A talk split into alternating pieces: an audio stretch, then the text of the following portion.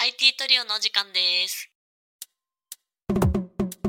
IT トリオの日常はエンジニアとして働く3人が集まって雑談ミーティングする番組です。毎週月曜日に更新するこのポッドキャストは、東京のスタートアップでフルスタックエンジニアとして働く小倉くんと、名古屋でエンジニアとして働く元デザイナーチーズと動画投稿が趣味のフルスタックエンジニアのなべちゃんでお届けしています。はい、えーじゃあ今日はですね、僕、小倉くんが仕事を辞めましたってことについて話したいと思います。お願いします。お願いしますまあ、テーマに移る前にちょっと今日はですね、チーズさんが仕事で忙しいので、いません。申し訳ないですチーズファンの方々、全国全世界のチーズファンの皆様、深くお詫び申し上げます。申し訳ございませんでした。申し訳ございませんちょっと、なんで今日は二人でそうですね小倉くんとなべちゃん2人で頑張って盛り上げていきます始めちゃうやつですね。はい。やめたんですよ。今、収録時点では、まあ、正確には、最終出社日を終えて、まあ有給消化中あもう終わったんだ最終試写日そうね。収録、今これが8月24に収録してるんですけど、最終出社日が8月の14だったかな。うんうんうんうんなんでもう10日ぐらい経って、で、8月まで有給っていう感じで、夏休みですね。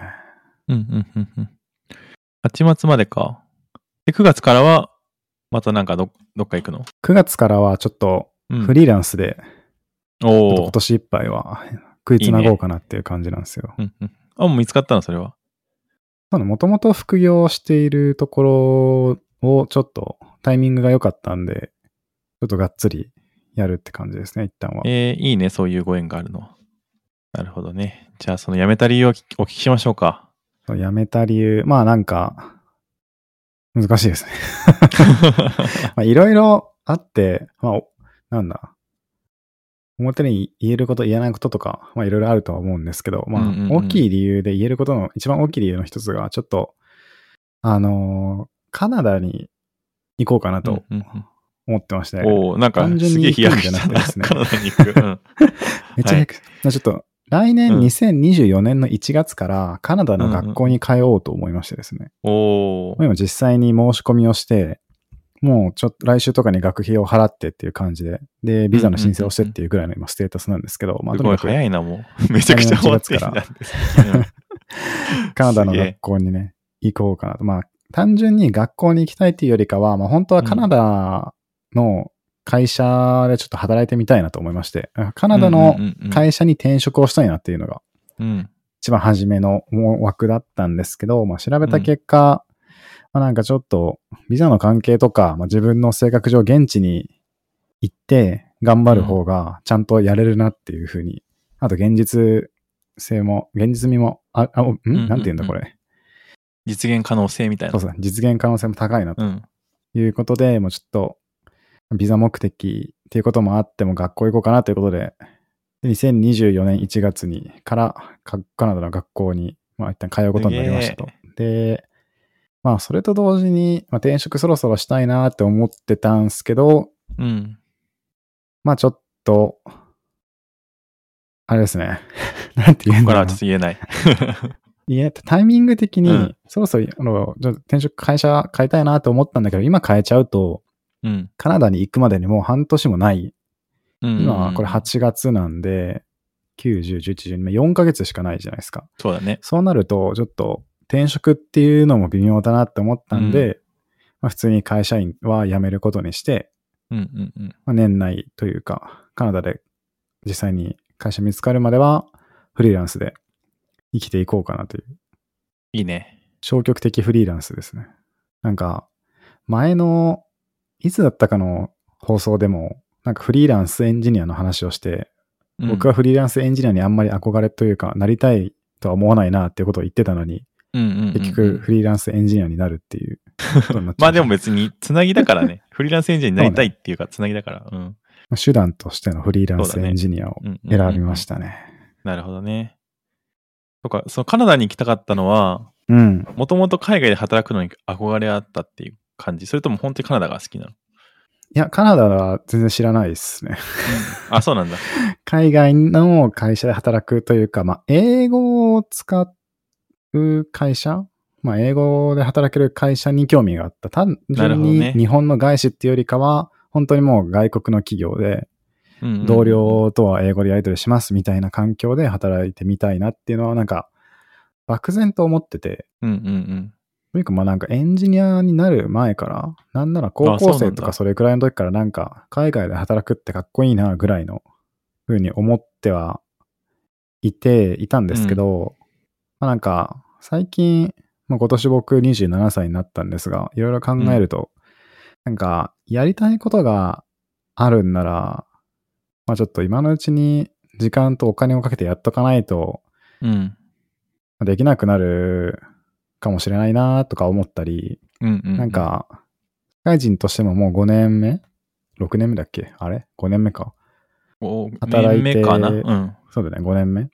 うん働いてると、まあ、結構なんか単純に社会人としてもこなれてきて、うんなんか、で、転職ももう1回して、で、いろいろ、で、副業も何社かしてみて、うんうんいろんな会社で働くっていう経験をさせてもらったんだけど、まあ、なんか、この延長線上でいくと単純に人生の面白みどんどんなくなっていくな。うなんんか人生にだんんだん飽きてきたみたいなところもあって、なるほどまあじゃあちょっとここいらで、前々からなんとなくの憧れであった海外の会社で働くっていうのと、なんか最近人生に面白みがなくなってきてて、どんどん面白くなくなってきてる感っていうのを打開したいので、うんうんうんやってみようっていう感じでなんか探してたんですよね。うん結構、一番最初に行ってみようかなとか、実際に思い始めたのは今年の1月とか2月ぐらいだったんで、うん割と前なんですけど、はいまあ、そこからいろいろまあエンジニアとして海外の会社で就職するっていうのを目的としていろいろ調べてみた結果、どうやらうんうんカナダは結構ビザも取得しやすいし、まあ、移民大国なんで、うんうんエンジニアとしてだったら就職割としやすそうだし、ええなんなら現地の会社に入って働くことができたら、まあ僕の場合だと多分現地で働いて1、2年ぐらいで永住権取れそうみたいなうんうんことが分かってきて、まあ、そこまで分かあそうなっんてだくると、うんまあ、結構実際にそこを現地に行って働いて住むっていうのは現実味を帯びてきたんで、ちょっとこれうはん行くしかないなということで、決断した感じですね。すごいな、決断が。早いな。なんか不安とかなかった怖怖いなとかは、心配なところとか。いやー、まあ、あるけど、うん。カナダって外国に行かないことによる人生の心配も同時にあるんで、別にそこはどっちもどっちかなあーみたいな。結局なんかそれでうんうんうん人生つまんないなーってどんどんつまんなくなるのも怖いし。まあ、わかるな、それ。俺も人生楽しみたい側の人間だかそうら、ね、リスクを取ってでも楽しみたいから、うん。わかるわ、その気持ちは、すごい。どの道選んだとしても怖いなと思うポイントは何個もあるだろうから、そうまあだそねこは。決めの問題だなと思ってあんまりそういうところは考えずにやるようにしましたね。すげえ。かっこいいな。え、ちなみにさ、うん。はい来月からは、今あれだよね、日本帰ってきてて、はい。どこにこう移住するんですか来年。あーえっと9ね、月それか考ら12え月か中。で、うん。なんか少なくとも日本にいなきゃいけない用事っていうのが何個かあって、うん、うん、うんうん。なんかその、まずフリーランスになるんで、まあその、なんか年金とかそこら辺、保険の手続きとかをしなきゃいけない。うんうんうんうんですとまあそれは9月の最初にやればいいそっと。かそっか。で、まあそれ自体は時間かからないんだけど、それよりも、そのカナダの学校へ行くための手続きっていうのが何個かあって、うんうんうん。そのうちの一つがなんかビザ申請なんですよ。で、カナダに長期的に滞在するビザを申請して、カナダ行く場合って、ビザう発ん、行の前に、自分の指紋をカナダの大使館で登録する必要があるんですよね。あ、そうなんだ。うんうんうん。もしかしたら海外の大使館でもできるのかもしれないけど、ちょっと面倒いんで、ちょっと日本にいる間にそれやりたいなって思うと、うん、今僕、えっ、と、8月24がこの収録日で、学費を9月入ってから請求書が来るんで、払おうと思いますと。で、9月に入ってカナダの学校の学費を払ったら、そこで初めてあっちの学校から入学許可証みたいなのがもらえるんで、うん。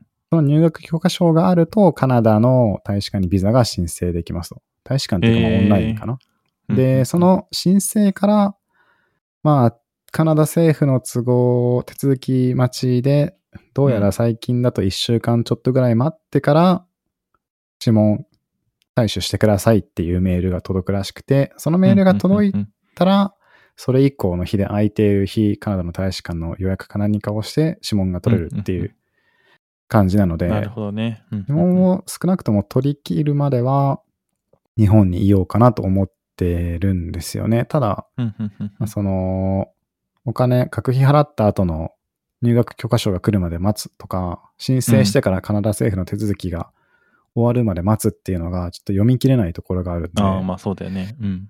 うん、なんかまあ9月いっぱい、まあ、9月後半ぐらいまでは一旦日本にいるのかなと思って今マンスリーマンションに滞在してるんですけど、うんうんうんうん。まあちょっとそれどうなるかなっていう感じですね。なわるかほんどないでね。すそれが終わればカナダ行けるって感じか。あいや、それが終わった後は、うん。カナダ行くと高いんで、一旦アジアの安い国に また行って、ああ、そうなんだ。はい。どこらま辺あ、行節く約しながらやろうかなと。まあなんかタイとかうん。行ってみたいよね。近いし、ああ、タイいいね。安いし。タイで象に乗ってきてほしい。ぜひ。典型的な感じのやつだ。あ そうそうそうそうそう。もう俺も一回タイ行ってみたいんだよな。うん。タイってなんか結構面白いと思うし。なんか文化的にもね、ちょっとタイって結構独自の文化いろいろあったりすると思うあ、し。そうなの全然、僕、タイ、うん日本人が観光でよく行くのと象以外のイメージがないんですけど、タイって何があ るタイはね、なんかね、ずっと王国で、タイはなんかなんていうのかな、ずっと独立してる。あの、他の国に侵略されたことがないうーん。んですよ。だから、えっ、と、結構その、なんていうのかな、文化がこう、普通だったらさ、結構その、あの、他の国に侵略されたりしてさ、結構いろいろな文化が混ざるんだけど、はいはいはい。多分タイはそういう影響を受けてないから、タイ独自の文化がいろいろ発展してんじゃないかあなあとー、なるほどね。思ってて、そこら辺が結構いろいろ面白いんじゃないかなって、僕はタイのことあんま知らないけど、知らないんなだ。んか、そう、歴史的に見て、タイって珍しい国だからちょっと面白いんじゃないかなと思ってるって感じ。なるほどね。うん。日本とちょっと似てるのか、それは。まあ確かに日本も、そうね、あの、GHQ にちょっとまあ、投下されたぐ時はあるけど、まあ、そそれだけで、そんなになんか侵略されたとかはないから確かに。うーん。うん。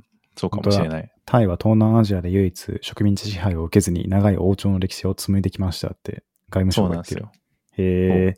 だからちょっとね、そうなんだ文。化的に面白いと思う。はい。まあちょっとそれは話しちゃうんです けど、あ、そう、それでちょっと関連してちょっと今度相談させていただきたいかもしれないんですけど、うん2週間ぐらい鍋ちゃん家に居候できないですかねみたいな。全然いいよ。本全当然いいよ。やるあいいりがよた。いな。うん。うちきな。いやじー、ゃちょっとあ、2週間。うん。家賃とか払いますんで。あ、なん本な当にあら、りがとうございます。僕あの、自分で料理するのも好きなんで、うん。 料理作れますんで、はい。作ってくれるの それすげえな。全いい然ね、楽しいか何もしでれない。も、何でルームもシェはアちょっと言い過ぎだけど、うん。割と大体作れると思います。レシピ見れば。あもちろんいいですよ。OK です。もしもの時は。ありがとうございます。ちょっとはい。 9月の後半か10月の頭とかちょっと相談させていただくかうんもしれないです。えー、あ、9月後半だとね、あれかもしれん。あの、僕が、マチュピチュいるから、あ、そう、え そう、あの、シルバーウィークか何な。シルバーウィークの辺で休み丸丸ごと取って、えマチュピチュとウィニエンコにいるので、僕。ー、えー、はい。すごなの。で、 ちょっと、あれかもしんない。あの、10月、9月の本当に最最終週と10月の頭だったら多分大丈夫だけど、あー、なるほど、なるほどって。感じ。うん。そのちょっと前に行えってました。面白いはい。ー普通に観光であ普通に観光で。いいですね。もし興味あればまたちょっと、ラジオとかでも話そうと思います。はい面。白いですね。話しましょ IT トリオで、小倉君ちょっともう一個聞きたいのは、う。はいはいはそのい。カナダの大学って、学費とか、あーいくらなのかっていうのと、あと試験とかってあるのかなみたいなところえっとねが、すごい気になる。うん。僕行くのカナダの大学ではないんですよ。あ、大学じゃないんだ。なんかはいはいカレッジ、コミュニティカレッジっていうのかな。うんうんうんうんコミュニティガレッジの定義が僕よくわかってないんですけど、うんうんうんなんか、専門学校に近かったり、ああ、そういうことかす。るんかしらうんね、うんうんこれは。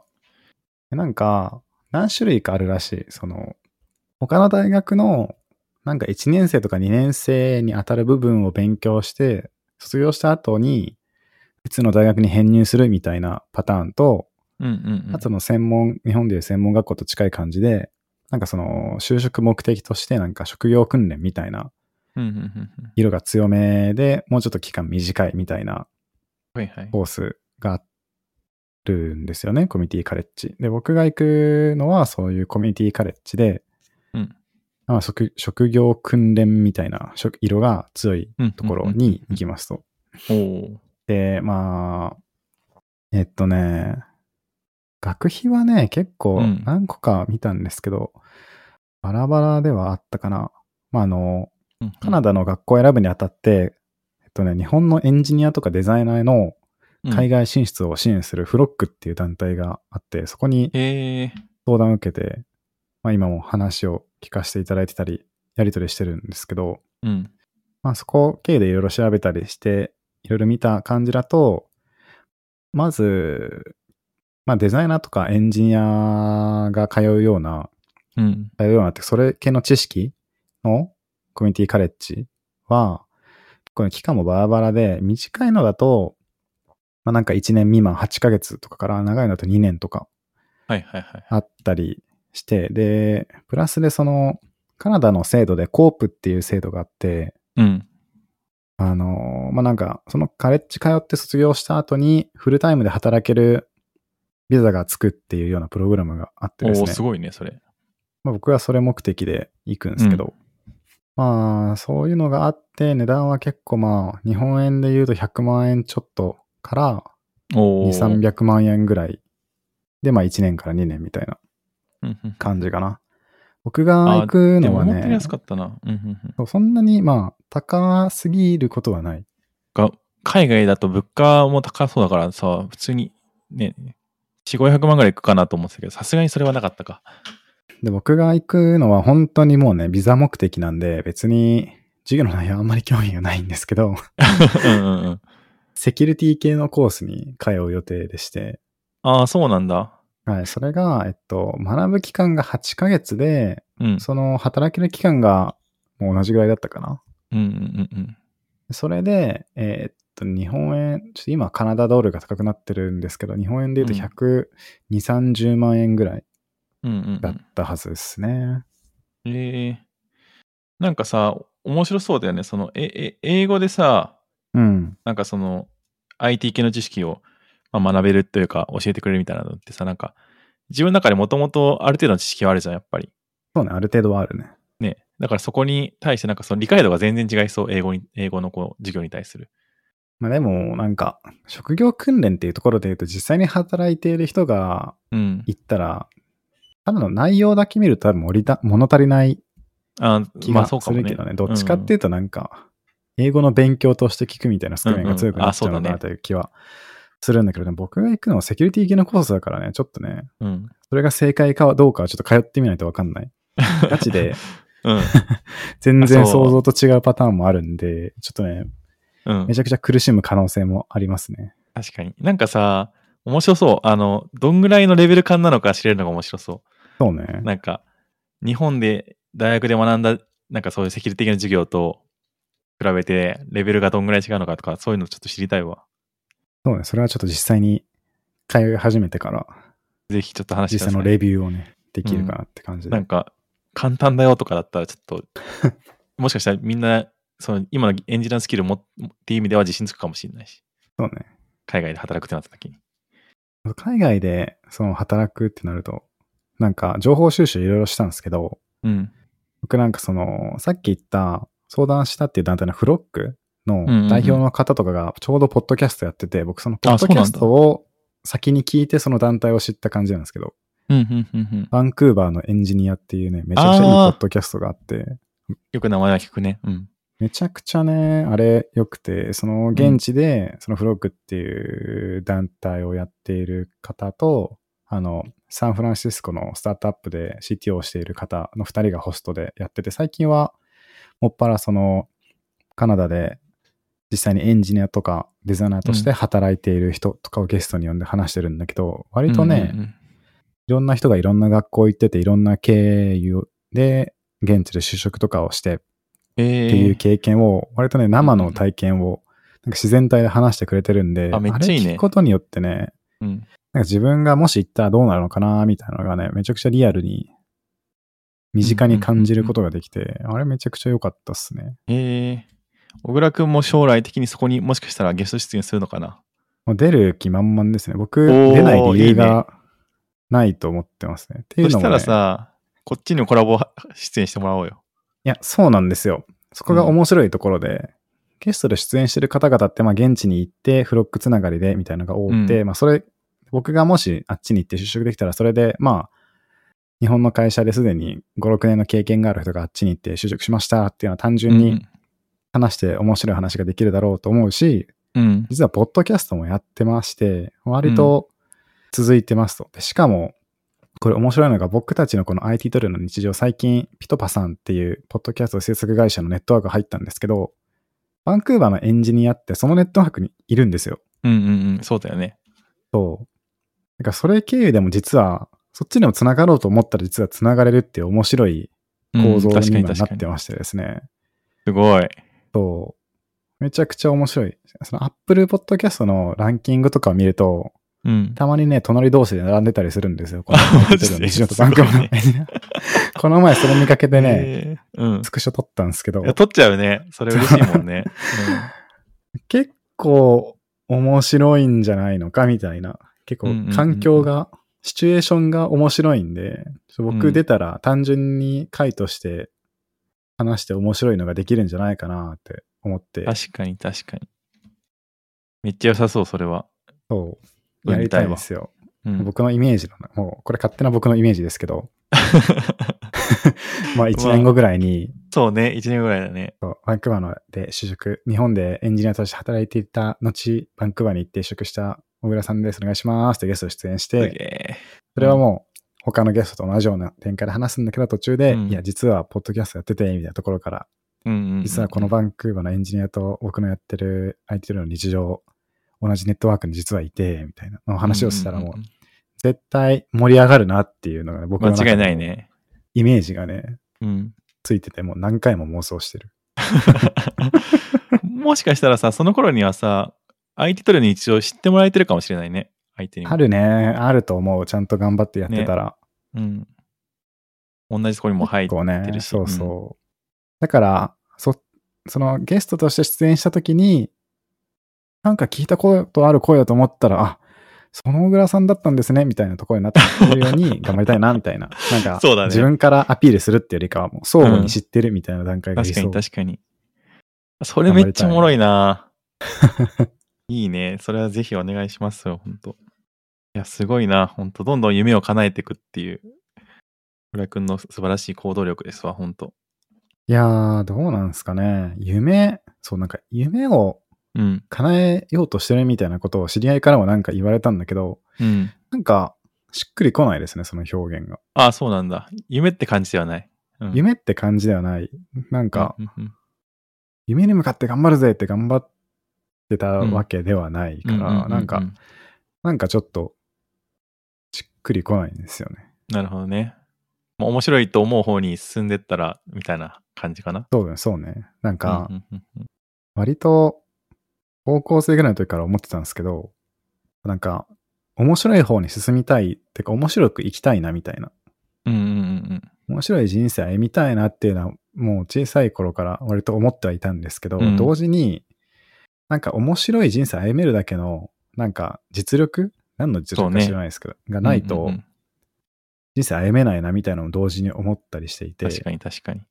がなんか受験勉強とか頑張るときも、まあ、なんか、大学、いい大学入りたいっていうよりかは、なんかそれに入ることでその後の人生、面白く生きるためのなんか、土台ができる。るから頑張ろうと思ってう頑ん張ってたような気もするし、確かに確かに。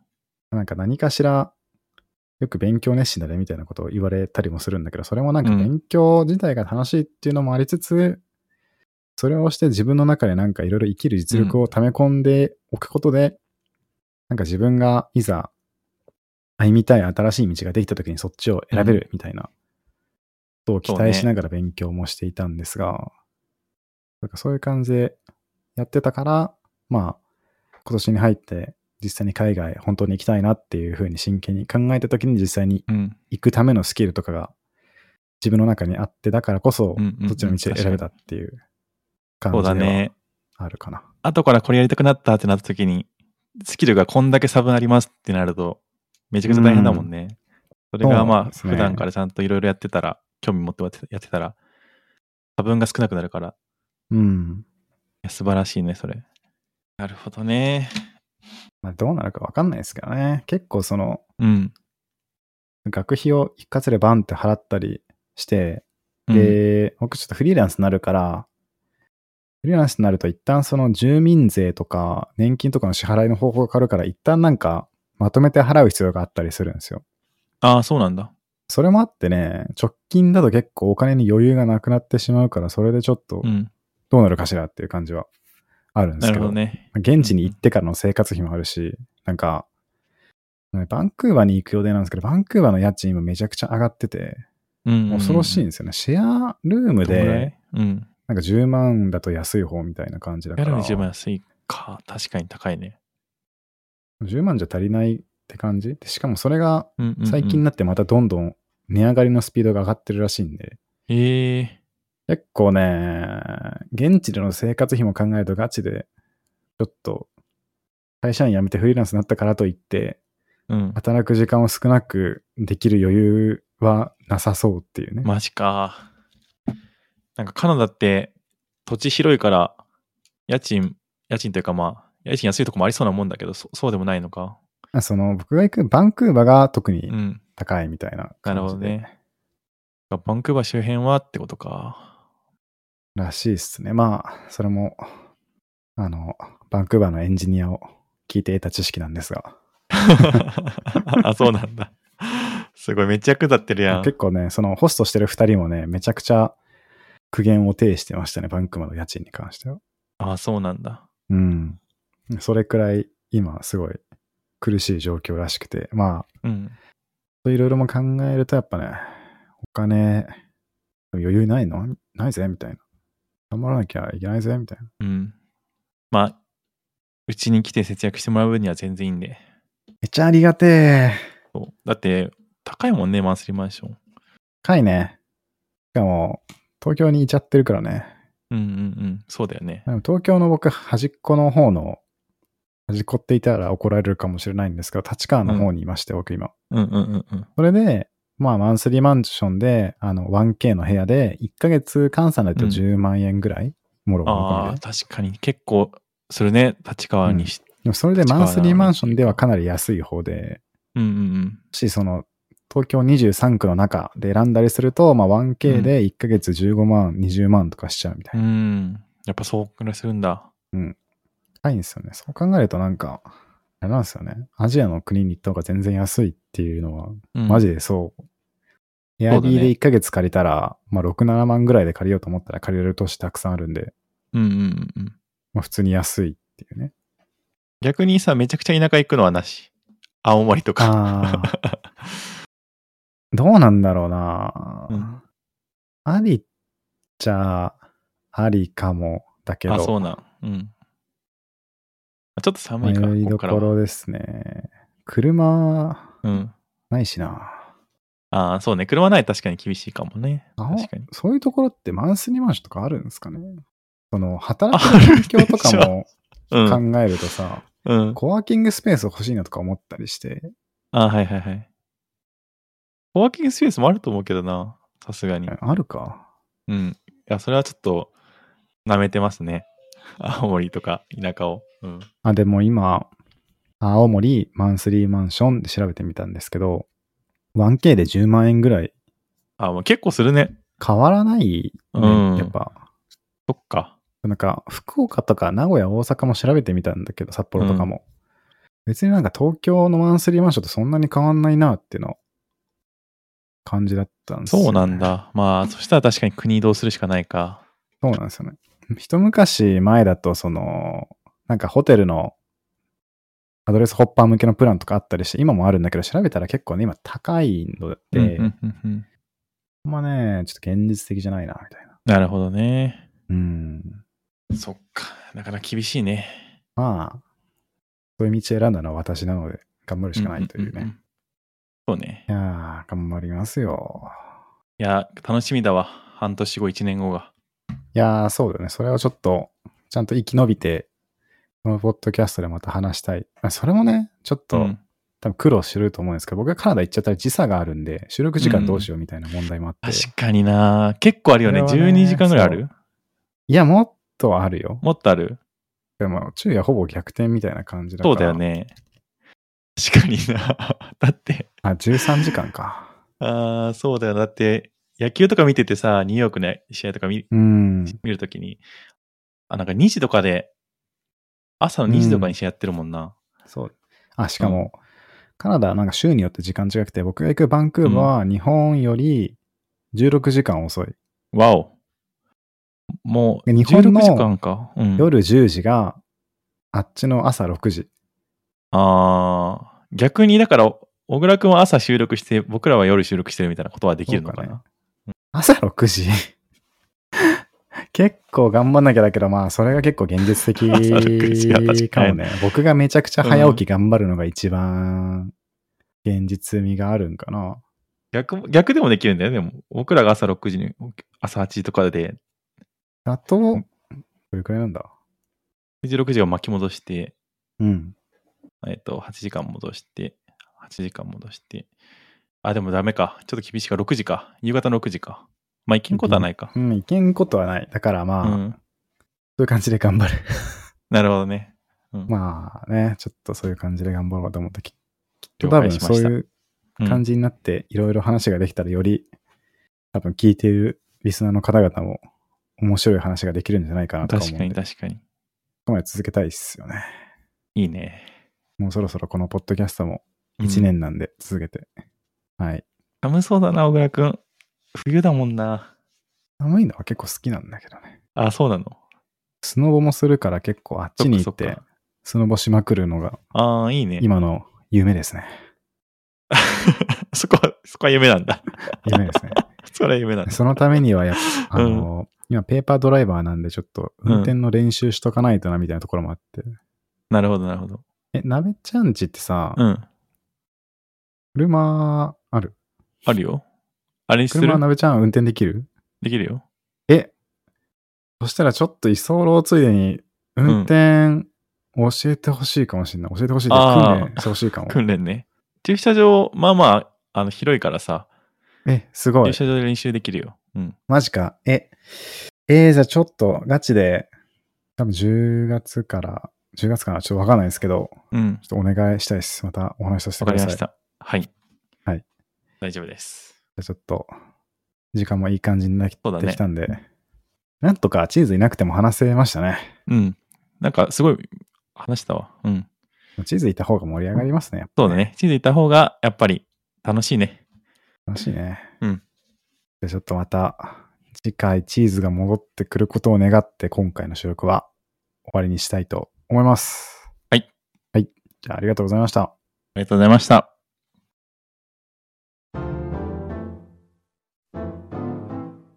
IT トリオの日常は番組へのお便りを募集しています。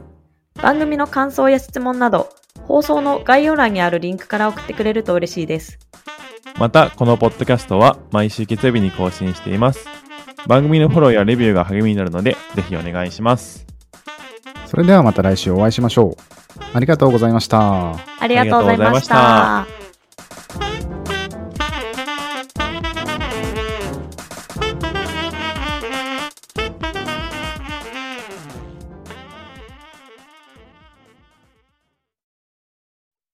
And now, a short commercial break.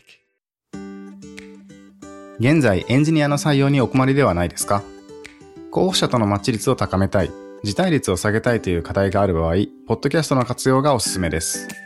音声だからこそ伝えられる深い情報で候補者の興味関心を高めることができます株式会社ピトパでは企業の採用広報に役立つポッドキャスト作りをサポートしています X またはホームページのお問い合わせよりご連絡ください気になる方はカタカナで「ピトパ」と検索検索